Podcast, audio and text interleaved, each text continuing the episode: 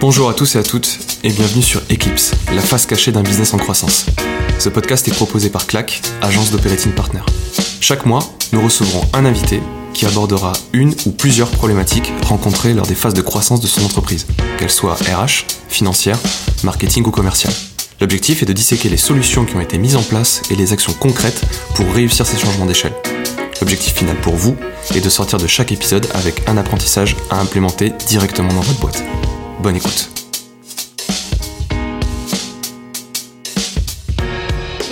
Johan Romain, je suis ravi de vous avoir aujourd'hui. Qu'est-ce que on va commencer euh, fort Est-ce que vous pouvez me présenter qui vous êtes et ce que vous faites aujourd'hui? Premièrement, je voudrais dire que là, c'est la deuxième prise que tu fais parce que la première, t'as pas arrivé à dire le mot podcast.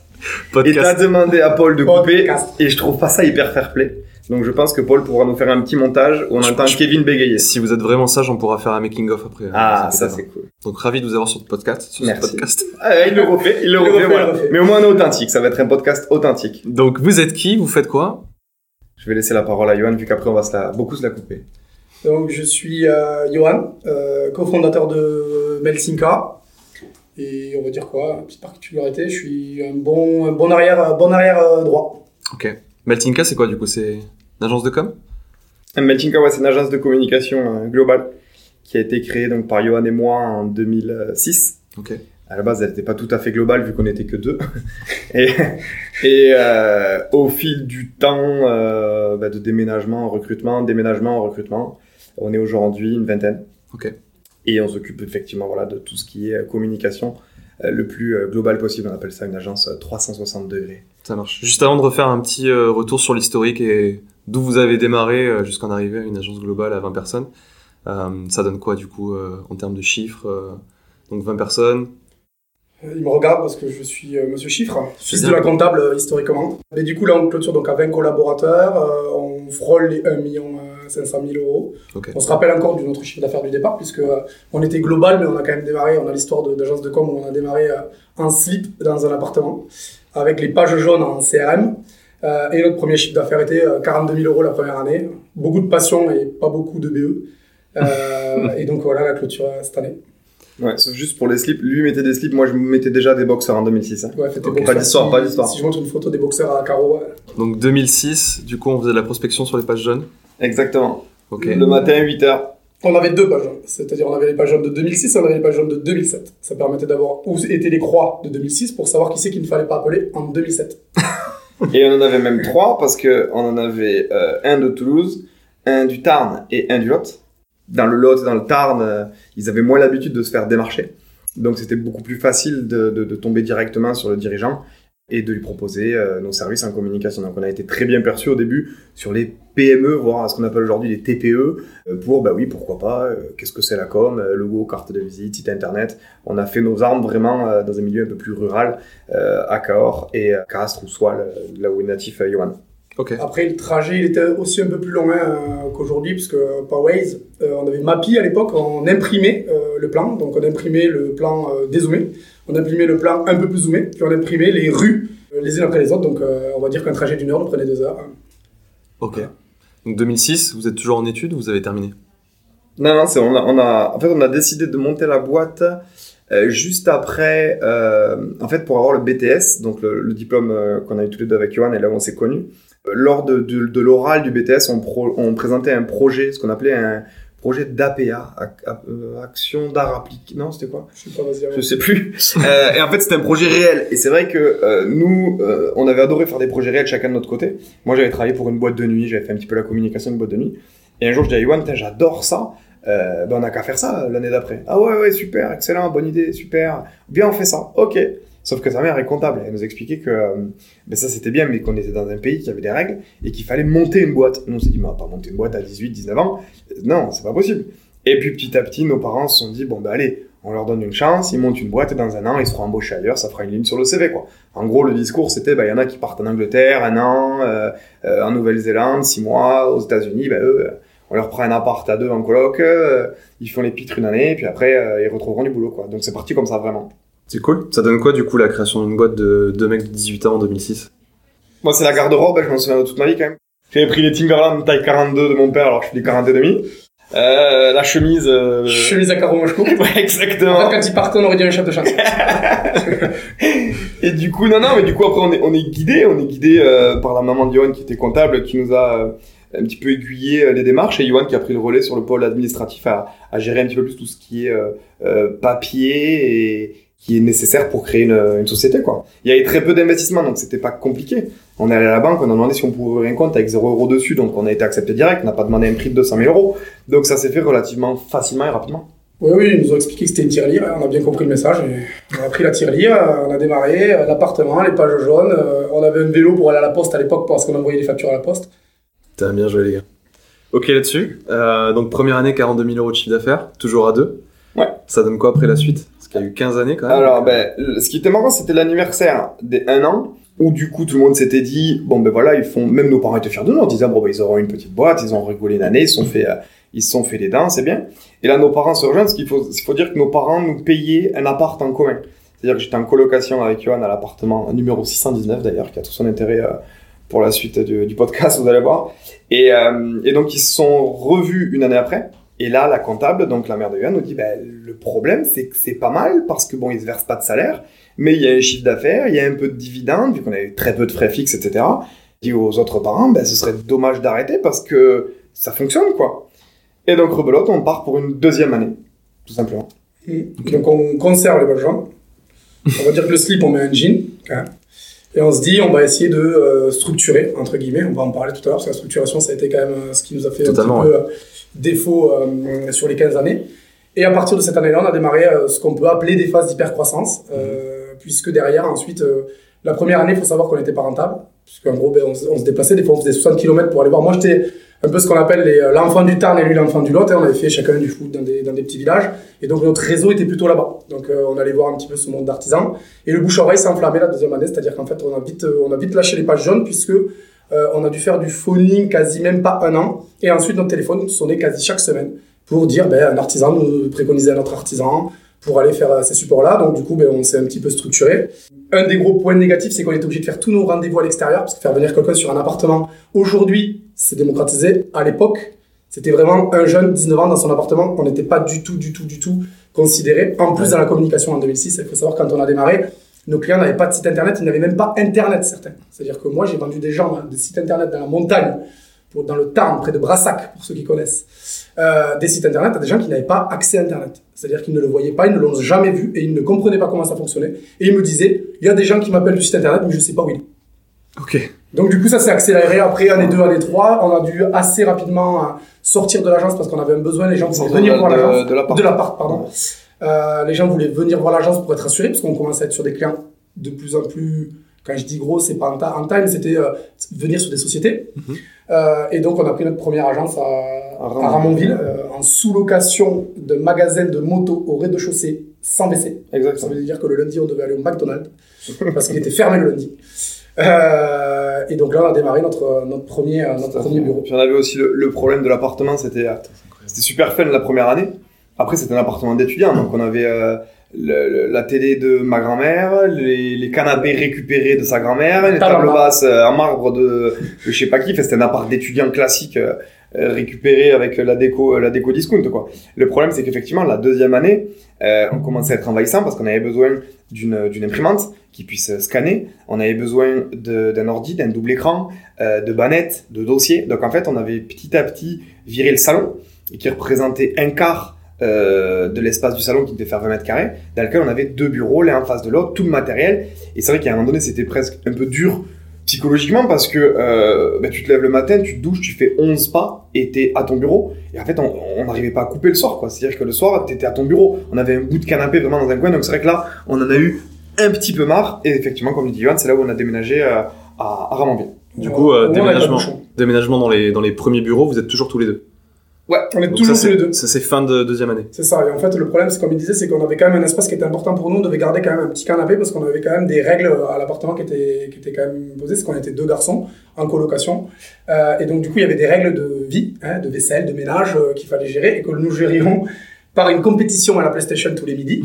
Euh, sur du PES, puis ensuite une bascule FIFA, qui était aussi importante. Donc après, on pouvait pas recevoir les clients aussi avec un salon dans le bureau, c'était un peu plus compliqué. C'est quoi la première euh, grosse étape au-delà des, du déménagement de l'appartement dans les premiers bureaux C'est sur, le, sur le, Non, la première agence Ouais, sur le développement, ouais. Toubi, moi je dirais, c'est un mot.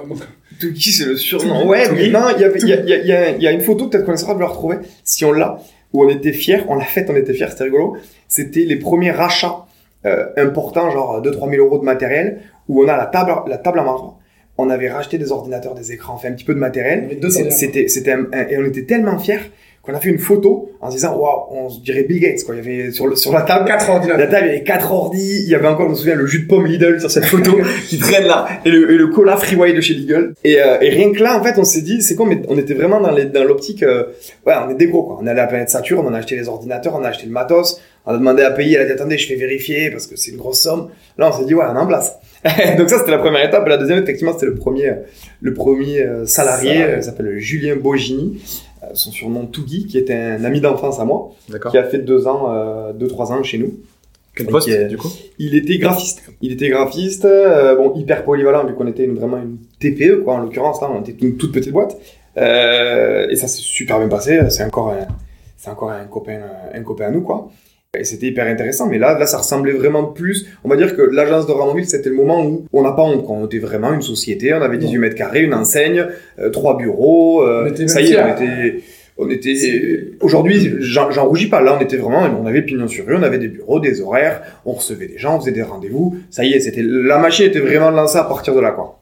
Après, le seul petit problème, c'est que du coup, euh, moi je dirais même, on était fiers, puisqu'en gros, on avait pris quelque chose avec une vitrine. Le seul problème, c'est qu'on a vite euh, demandé à plus avoir de vitrine, parce qu'on avait des gens qui allaient au, au magasin du à côté, qui venaient nous demander les faire part de mariage. euh, ils nous prenaient vraiment comme une petite imprimerie ou un petit commerce de proximité. Or, nous, on est spécialisé dans le B2B, euh, dans le B2C, mais uniquement sur les sociétés en prestation de services. Euh, donc, on n'a aucune, aucun avantage à avoir, avoir une vitrine. Donc, c'est pour ça ensuite qu'on on a demandé parce qu'on grandissait et aussi passer sur un bureau sans forcément avoir d'enseigne.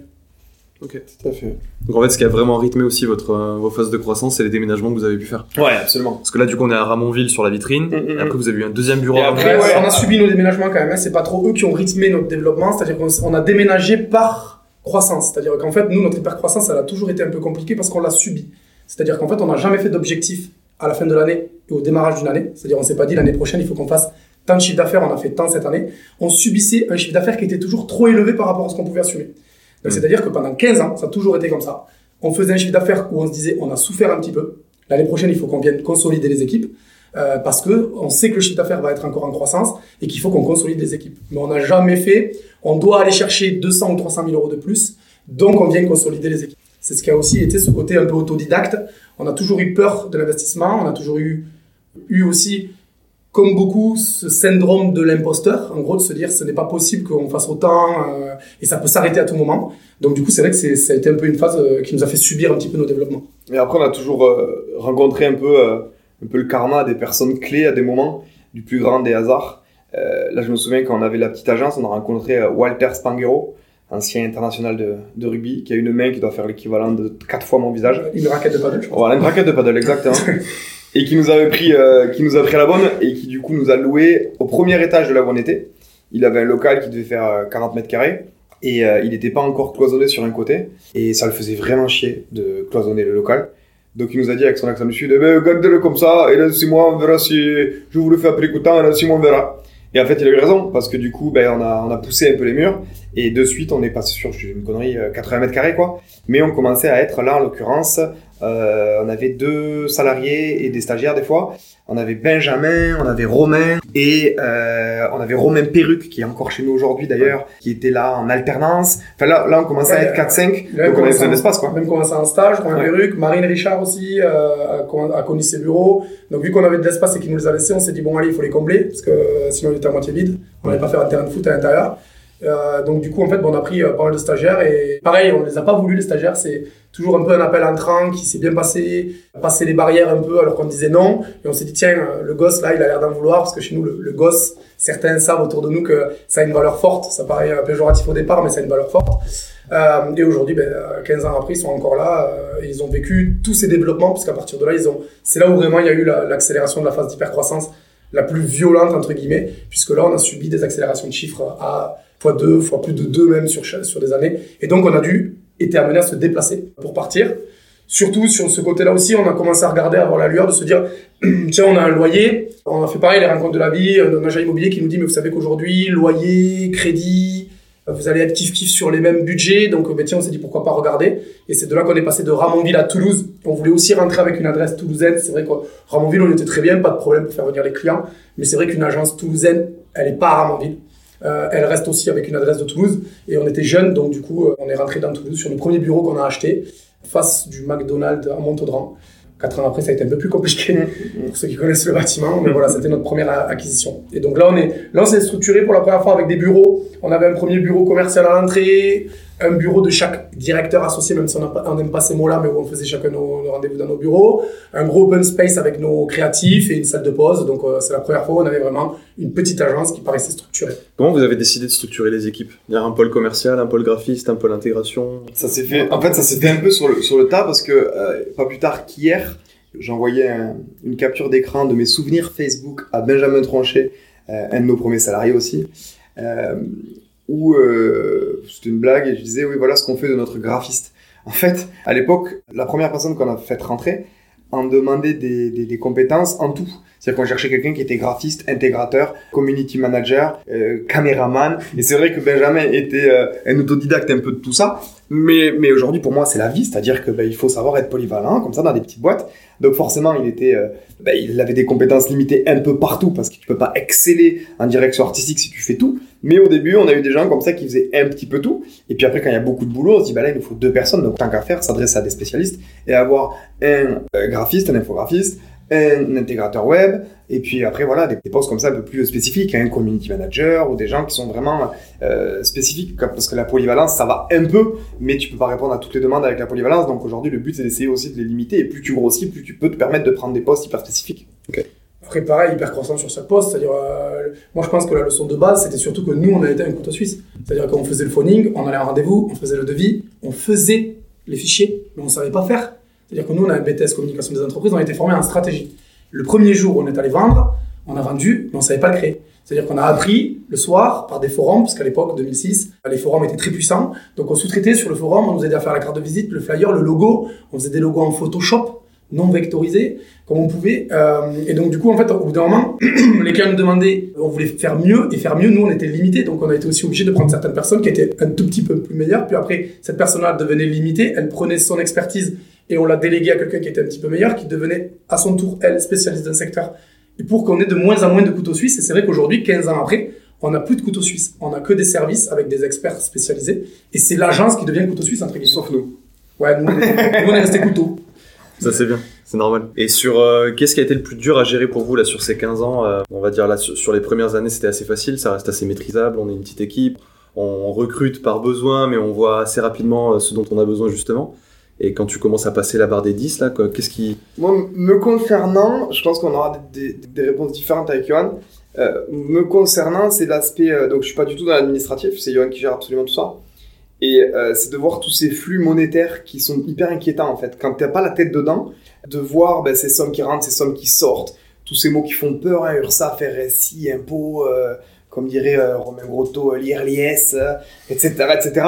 Il y a un moment donné où tu te sens plus maître de tout ça, où tu te dis, mais attends, euh, au final, chacun a son salaire, on a notre salaire, mais c'est quoi tout ça, quoi? Et en fait, c'est l'impression où en peu de temps, tu peux tout perdre. En fait, je me suis, en 15 ans, en étant jamais à découvert, en ayant des résultats que positifs depuis 15 ans, j'arrivais chaque fois à me dire, eh, mais dans 6 mois, ça va être comment?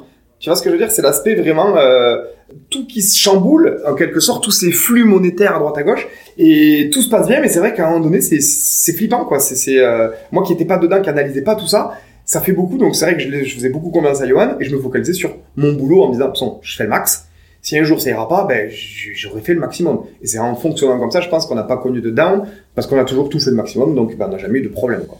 Ouais, la, peur du redémarrage aussi. C'est-à-dire que, toujours pareil, j'en reviens sur ce côté autodidacte, pour nous, c'était pas possible qu'on en arrive là. Donc du coup, chaque année, on se disait, waouh, on a fait une belle année, mais il faut redémarrer. C'est-à-dire, est-ce que les gens vont continuer à nous appeler? Euh, Est-ce que l'année prochaine, parce que ça se faisait naturellement, toujours pareil avec ce bouche-oreille, donc euh, c'est super, on ne peut pas se plaindre, mais c'est aussi autant super que flippant à la fois. Puisque du coup, on ne maîtrise pas notre, notre développement. Euh, autre point aussi, le point humain. C'est-à-dire que euh, la barre des 10, on la connaît, on, nos clients nous disaient beaucoup, tu verras la barre des 10. Et nous, on disait, mais non, mais non, c'est tout ça. Et en fait, la barre des 10, ben, c'est devoir se structurer. Et donc, on doit devenir un vrai manager. Euh, avant 10, on est, un, on est un peu une équipe, donc on sait manager parce que euh, on arrive à le maintenir. Et donc, L'info passe facilement. voilà, euh, l'info, c'est une réunion où on crie dans les bureaux, par exemple. Mm. Euh, la barre des 10, ben, on se doit de devenir avec un rôle de manager, dirigeant d'entreprise. On doit gérer chaque secteur. On doit sécuriser aussi ces 10 personnes. Donc, comme le dit Romain, c'est économiquement, c'est plus lourd à sécuriser. Donc, du coup, il y a cette période de stress et d'adaptation et en changement de métier aussi, où on est obligé de se dire, ben, une partie de ta journée doit être consacrée vraiment au management, à la gestion de ton entreprise. Euh, voilà, et tu deviens vraiment une vraie société. Tu prends peut-être aussi conscience que euh, tu as évolué et que tu es plus cette euh, société un petit peu du départ où ben, avec un slip et, une page jaune, tu mettais un coup de rein et, ça réaccélérait quoi. Donc voilà, moi je devais noter ces deux, ces deux points-là. Ok. Donc la partie relancer économiquement et se dire pérenniser un business. Et du coup avoir les personnes derrière pour le sécuriser aussi. euh. C'est ça. Et le temps aussi. C'est euh, c'est qu'on s'aperçoit qu'on a de moins en moins de temps puisqu'il faut gérer euh, la partie clientèle, la partie euh, ressources, et avec ces ressources, tous les problèmes opérationnels qu'il peut y avoir aussi tous les jours, euh, qui vont faire que ben, ils ont certains soucis ou ils ont besoin de nous pour pouvoir les régler aussi. Donc nous, avant, on gérait nos propres problèmes. Là, il faut qu'on gère nos propres problèmes, plus les problèmes des autres aussi. Donc c'est une énergie globale euh, sur laquelle, ben, malheureusement, les journées, euh, on sait très bien qu'elles sont pas forcément assez longues. quoi. C'est vrai. Je me souviens de quelques matins à 5h du mat et quelques soirs un peu tard aussi. C'était les moments les plus productifs. C'était les moments les plus productifs. Euh, ok, donc il se passe 15 ans, et au bout de 15 ans, là, euh, il se passe quoi? On fait le bilan. quand même. La référence que les trentenaires comprend, on comprend.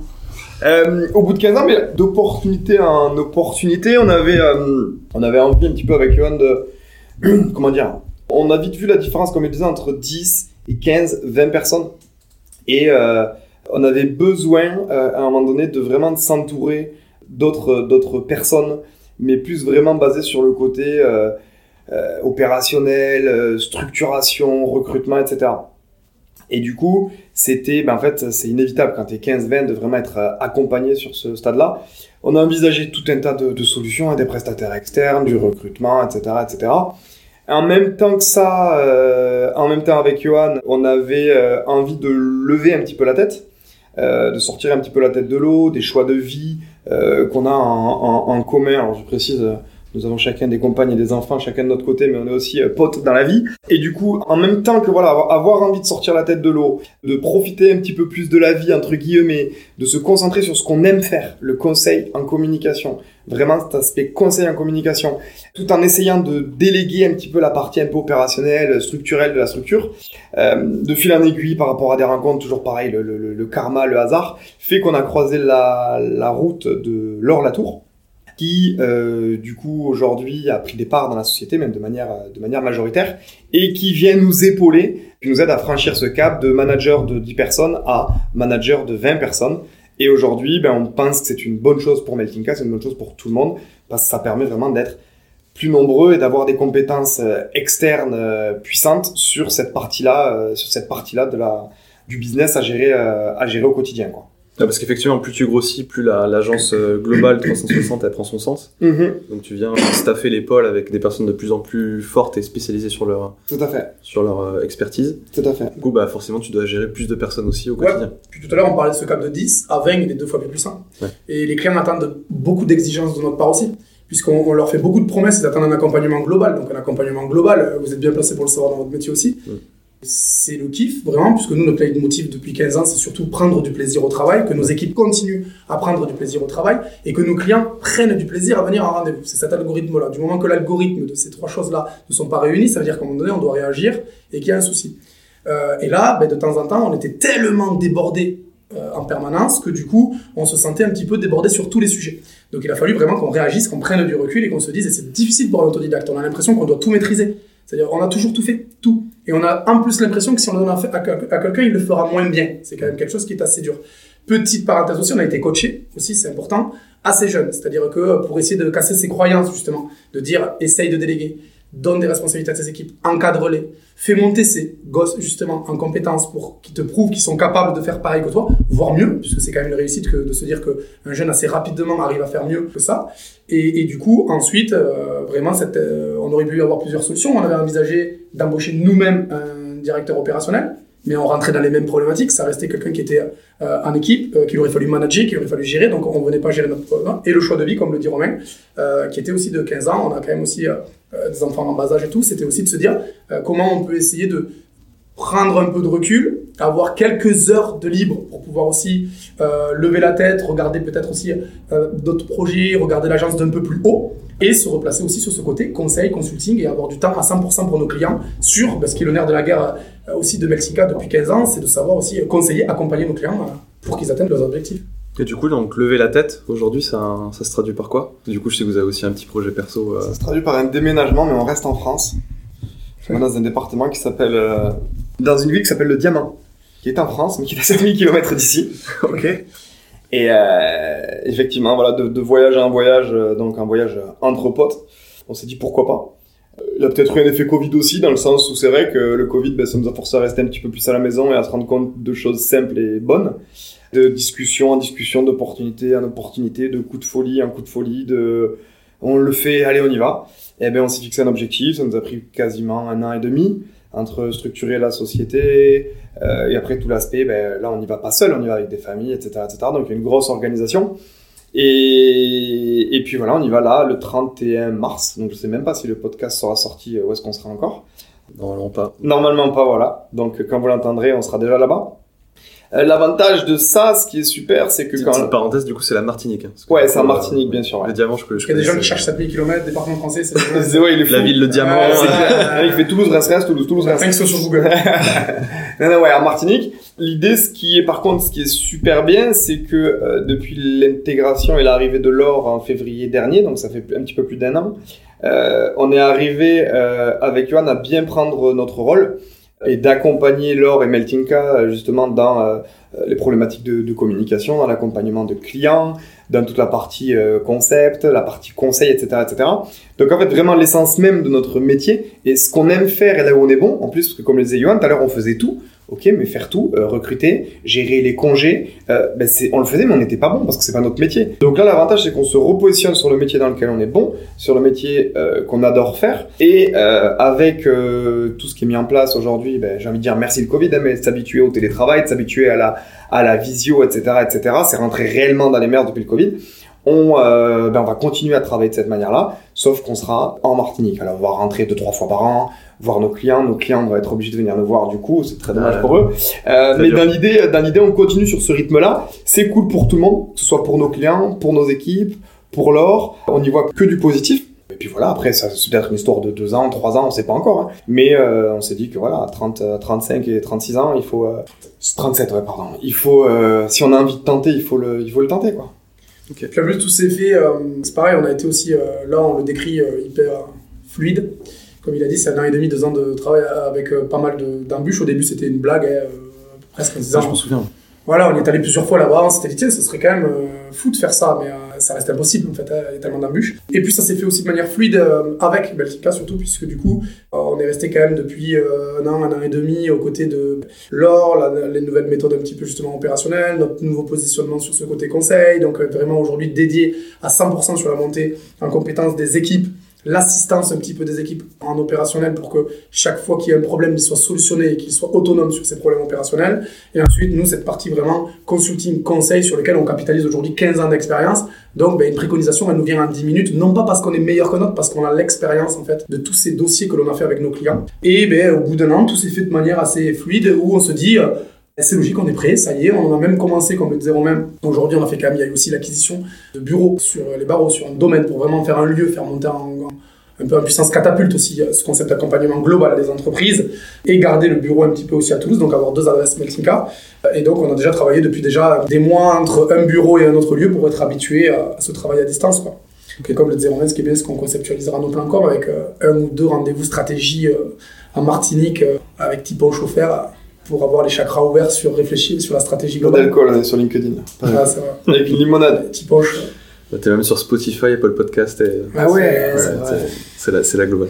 Juste un dernier sujet pour, euh, pour clôturer, parce que du coup on pourra avancer sur plein plein d'autres sujets. Moi j'aurais aimé en parler avec vous euh, du coup de justement cet équilibre vie pro vie perso. Parce que tu arrives à 35, euh, 37 ans, tu, tu te poses aussi des questions qu'on t'a cravaché pendant 15 ans, euh, depuis tes 18 ans en slip dans un appart, jusqu'à aujourd'hui 20 personnes avec une boîte qui passe le million. Euh, ouais, ce qui m'a toujours euh, fasciné aussi sur votre relation, c'est le fait que vous soyez potes dans la vie, associés au boulot, et donc en fait vous passez votre vie ensemble, et ça s'est toujours super bien passé. Là pour la petite histoire, ils déménagent en Martinique, ils ont acheté deux baraques qui sont à 200 mètres l'une de l'autre. 50 mètres. 50 mètres l'une de l'autre, donc c'est pour dire, ils se, ils se quittent vraiment jamais. Comment vous faites du coup pour euh, bah, en permanence entretenir une relation d'associés et de potes euh, de la meilleure des manières possibles On n'a pas le choix. Honnêtement, bon déjà après ça c'est la vie, tu t'entends bien avec un mec, tes potes, tes très bons potes. Comment on a fait On s'est rencontrés à 18 ans, on était sur un banc de l'école, on était une classe, on était 30, il y avait 4 mecs. Euh, Il y en a un, j'ai vu de suite que ça allait pas être mon pote. L'autre était complètement perché, il me reste que lui. On est deux, on est obligé de façon. Hein. Tu vois, on est là, on est deux, on va se serrer les coudes. hein. Finalement, on avait des passions communes, on était chacun dans des milieux un peu plus ruraux. Le foot, l'apéro, la bonne ambiance et les sorties nocturnes. Donc bon, ben, si déjà avec ça, t'as ces points communs là, normalement, t'arrives à passer des bons moments. Plus ensuite le business parce que ben, du coup on a fait le même euh, diplôme. Donc le secret, non, vraiment, c'est donc ça c'est pour expliquer pourquoi on est devenus potes. Le secret, c'est euh, et nous on le fait, les gens sont choqués, c'est qu'on peut être tendu au boulot à 17h moins 5 sur un sujet où on va s'engueuler, ça c'est des choses qui peuvent arriver parce que ben, c'est normal. Et à 17h02 quand on est terminé et qu'on dit, enfin là, à 18h02 quand on dit on va boire un verre c'est l'apéro, c'est une coupure nette. C'était limite, c'est limite on devient d'autres personnes. C'est-à-dire qu'on peut vraiment mal se parler à 18h moins 10 et euh, être les meilleurs potes du monde à 17h10 en refaisant le monde sur des trucs de fou. Donc en fait, d'un point de vue euh, inconscient, on sait tous qu'il faut faire ça pour arriver à ça. Euh, et on le fait. Et puis après, on se parle. C'est-à-dire que s'il y a un problème, on s'appelle, on se parle. C'est quoi le problème? Pourquoi tu fais ça? Pourquoi tu dis ça? Ah ouais, il y a ça, il y a ça. Et ça repart pour demain. Après, en plus de ça, on s'engueule très peu. Et au final, ben, il n'y a pas, il y a eu jamais de, de, de... Ce qui est marrant parce que êtes quand même deux personnalités hyper fortes. Ouais, Et, mais euh, du on, coup, on nous euh, pose tout le temps la question. C'est-à-dire qu'en Ouais. fait, c'est vrai que c'est des choses que- qui choquent les gens de l'extérieur, mais nous, en fait, on s'en est- on s'en aperçoit pas. Donc, on n'en est pas conscient, en fait, de, de cette force. Alors, on sait que c'est une force, bien sûr. Surtout qu'en plus, on est depuis le début associé à 50-50, hein, donc c'est très bien que ces associations-là, le moins de problèmes, là, on parle structurellement d'une société peut être problématique. Euh, Et d'ailleurs, on nous l'avait fortement déconseillé. Ce qu'on a fait euh, sur les nouvelles structures, c'est qu'on l'a refait. Vous savez, parce qu'on nous avait fortement c'est déconseillé. Euh, parce que pour nous, ben, en fait, c'est un leitmotiv, de toute façon, quoi qu'il arrive. De toute façon, si on n'est pas d'accord, même s'il y en a un qui est euh, pas d'accord plus que l'autre, on va pas continuer à collaborer avec des gens sur lesquels on, on s'entend plus. Donc c'est vrai qu'effectivement, Il y a un autre truc qui joue aussi à notre faveur, et là, c'est pas du tout prétentieux. On a eu vraiment, on a eu de la, énormément de chance aussi dans notre parcours, faut le savoir. hein. On arrive dans un milieu de la com en 2006 où il y a tout à faire, on rencontre des personnes au bon moment. Enfin, on a eu beaucoup de chance. Mais une des chances qu'on a, alors là, il y a un petit peu de travail aussi, c'est qu'on n'a jamais connu l'échec. Jamais on a eu un chiffre d'affaires qui était en diminution. Il a tout le temps été multiplié minimum par 1.2. quoi. Fait, genre, On a minimum pris 20% par an. Et voir, comme disait euh, Johan, des années, on a fait x2, x2,5. Donc en fait, quand tu connais pas l'échec, il y a moins de sources d'embrouille. Donc au final, jusqu'aujourd'hui, en 15 ans, on n'a eu aucun échec. Donc euh, ben, j'espère qu'on va pas avoir un échec l'année prochaine et qu'on va s'engueuler quoi. Mais c'est vrai que le fait de, de quand même arriver chaque année à réussir un petit peu d'atteindre nos, nos, nos objectifs, il y a moins de problèmes. Les problèmes ils arrivent quand il y a vraiment des gros gros problèmes quoi. on n'avait pas de point de tension. Donc euh, voilà, et aujourd'hui c'est important parce que euh, Kevin, tu le sais très bien, on inculque ça à nos clients. C'est-à-dire le positivisme amène le positivisme. C'est-à-dire que même dans le plus gros problème qu'on peut avoir dans un dossier, on dit au client, t'inquiète pas, ça va aller. Même si au fond de nous on se dit, il est dans la merde. Mais le fait de lui dire que ça va aller, euh, ben, comme par hasard, on se sort beaucoup plus des, des problématiques. Alors, et la force d'être deux aussi, c'est que on, est, on, on a toujours l'autodérision du problème de l'autre. C'est quelque chose qu'on a toujours fait. C'est-à-dire que dès qu'il a un énorme problème, et ça peut être aussi dans, la- vie perso, Tu sa euh, gueule. En fait, on se fout de sa gueule, mais plein fer. Et du coup, il sait qu'à travers ça, on va aller trouver des solutions et que s'il faut après aller mettre euh, aider sur la solution et tout, on le trouvera. Donc en fait, on est euh, voilà, on est autant dans la dérision que dans le soutien. Et qu'au pire des cas, on se dit, il y a toujours une solution. Très bien.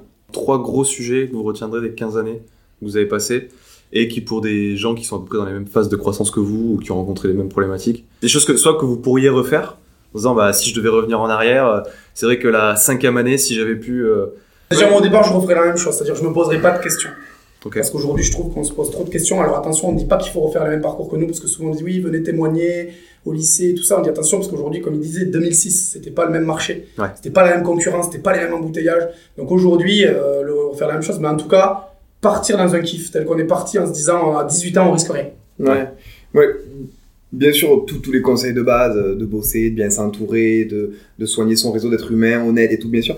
Et moi, il y, a- il y a une phrase là que, que j'ai lue il y a 2-3 ans, c'est un peu mon, Mon leitmotiv, et c'est et c'est ce que j'applique au quotidien, alors ça peut paraître un peu poétique, à la citation entre guillemets, en gros sur LinkedIn, mais c'est vrai que peu honnêtement, moins, honn- ouais, il est un peu loin, il va falloir, une cuisse. Et c'est vraiment, euh, n'écoute pas la vie des gens dont tu ne veux pas la vie. Et en fait, c'est important parce que si t'écoutes trop les gens, alors je veux pas paraître le mec, coach. euh, ça peut être une de coach, mais si en fait t'écoutes vraiment les gens qui te donnent des conseils, faut quand même voir qui ils sont. Et je respecte certaines personnes qui ont des avis, qui vont me donner leur avis, mais je vais pas l'écouter. Parce que si j'avais écouté quelqu'un qui était aujourd'hui euh, très bien placé, super vie, euh, quand il avait 40 ans et qui me disait non mais attends, monte pas ta boîte à 18 ans, arrête pas ton BTS, fais au moins un master, ensuite va à Paris faire un stage, ben j'aurais pas la vie que j'ai aujourd'hui. Mais sa vie à lui ne m'intéresse pas. Par contre, quand euh, je pense à euh, Bertrand Busquet de Cocktail d'impression, je partagerai d'ailleurs le, podcast, chez qui j'ai fait un stage en troisième dans la communication à Paris, qui m'a dit fonce si ça te plaît, écoute pas les autres, fonce, fais ce que toi t'as envie de faire. Et en fait, c'est vrai quoi. Tu reçois énormément de conseils, que ce soit même les parents, même ta copine, etc., etc. Il faut quand même sélectionner parmi tous les conseils qu'on reçoit et avoir un peu confiance en soi et faire un petit peu comme on veut et d'essayer de trouver des personnes inspirantes et d'écouter ces personnes-là qui soient un petit peu ce que toi tu seras dans 20 ans en quelque sorte. Je Puis, trouve que c'est important parce que sinon t'es vite bridé à faire comme tout le monde, les études, un gros diplôme, on écoute le stage, non ça c'est pas sérieux, on fait pas ça, il m'a dit de pas le faire. Voilà, écoute pas la vie des gens dont tu veux pas la vie, tu respectes, mais écoute pas forcément tout, sinon tu feras rien. il n'y a pas de moment pour bousculer. On l'a fait à, on l'a fait à 18 ans et là on a l'impression qu'on revient sur redémarrage. Quand tout à l'heure Romain parlait de 619, 619 c'est le premier appartement. Pour nous c'est presque un redémarrage et aujourd'hui on fait ce choix de vie de partir avec deux gosses, deux femmes à 7000 km. Alors que quand on le dirait aux gens, ils se disent tous ah beau projet, mais on sent quand même aussi le côté de dire il est pas dans le moule. Le moule c'est pas de faire ça en fait normalement. C'était de rester euh, à Toulouse peut-être et de travailler aux côtés de Meltinka et de euh, continuer la vie telle qu'elle est aujourd'hui. Sauf qu'on sait qu'il y a un gros risque à faire ça mais on a vraiment envie de le faire, on prend du plaisir à le faire et que là-bas, on, sait quand même que c'est une mission. Ben, le leitmotiv numéro un, ce sera le plaisir. Il m'a flingué ma fin du podcast parce que je trouve que finir sur la citation ça faisait vraiment un cali quoi. Tu, Ouais, vois. je, je, je peut-être. N'écoute pas la vie des gens dont tu ne veux pas la vie. Point. Bye. Clac. Nickel. Merci beaucoup, les gars. Merci à vous. C'est à vous. Super intéressant. C'est la fin de cet épisode. Merci pour votre écoute.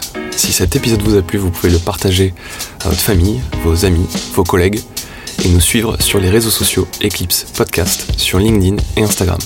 Merci et à très vite pour un nouvel épisode.